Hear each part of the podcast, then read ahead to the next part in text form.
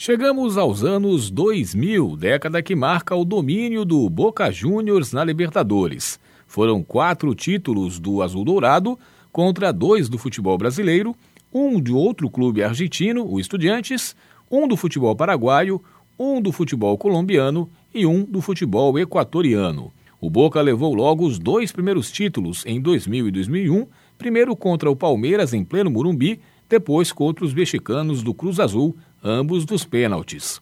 Em 2002, a final reuniu o Olímpia do Paraguai contra o surpreendente São Caetano, time sensação do futebol brasileiro daquele momento. A experiência dos paraguaios na competição falou mais alto, e em pleno Pacaembu, o azulão amargou a derrota.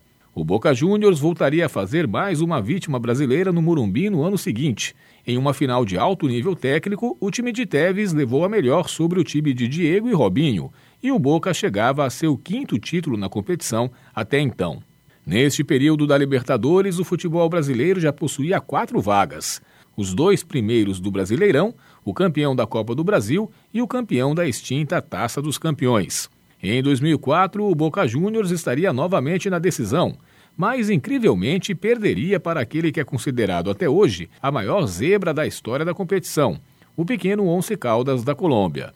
Depois de seis anos, finalmente o futebol brasileiro retomava a conquista da taça e de uma forma histórica, com direito a uma inédita final entre dois clubes do mesmo país.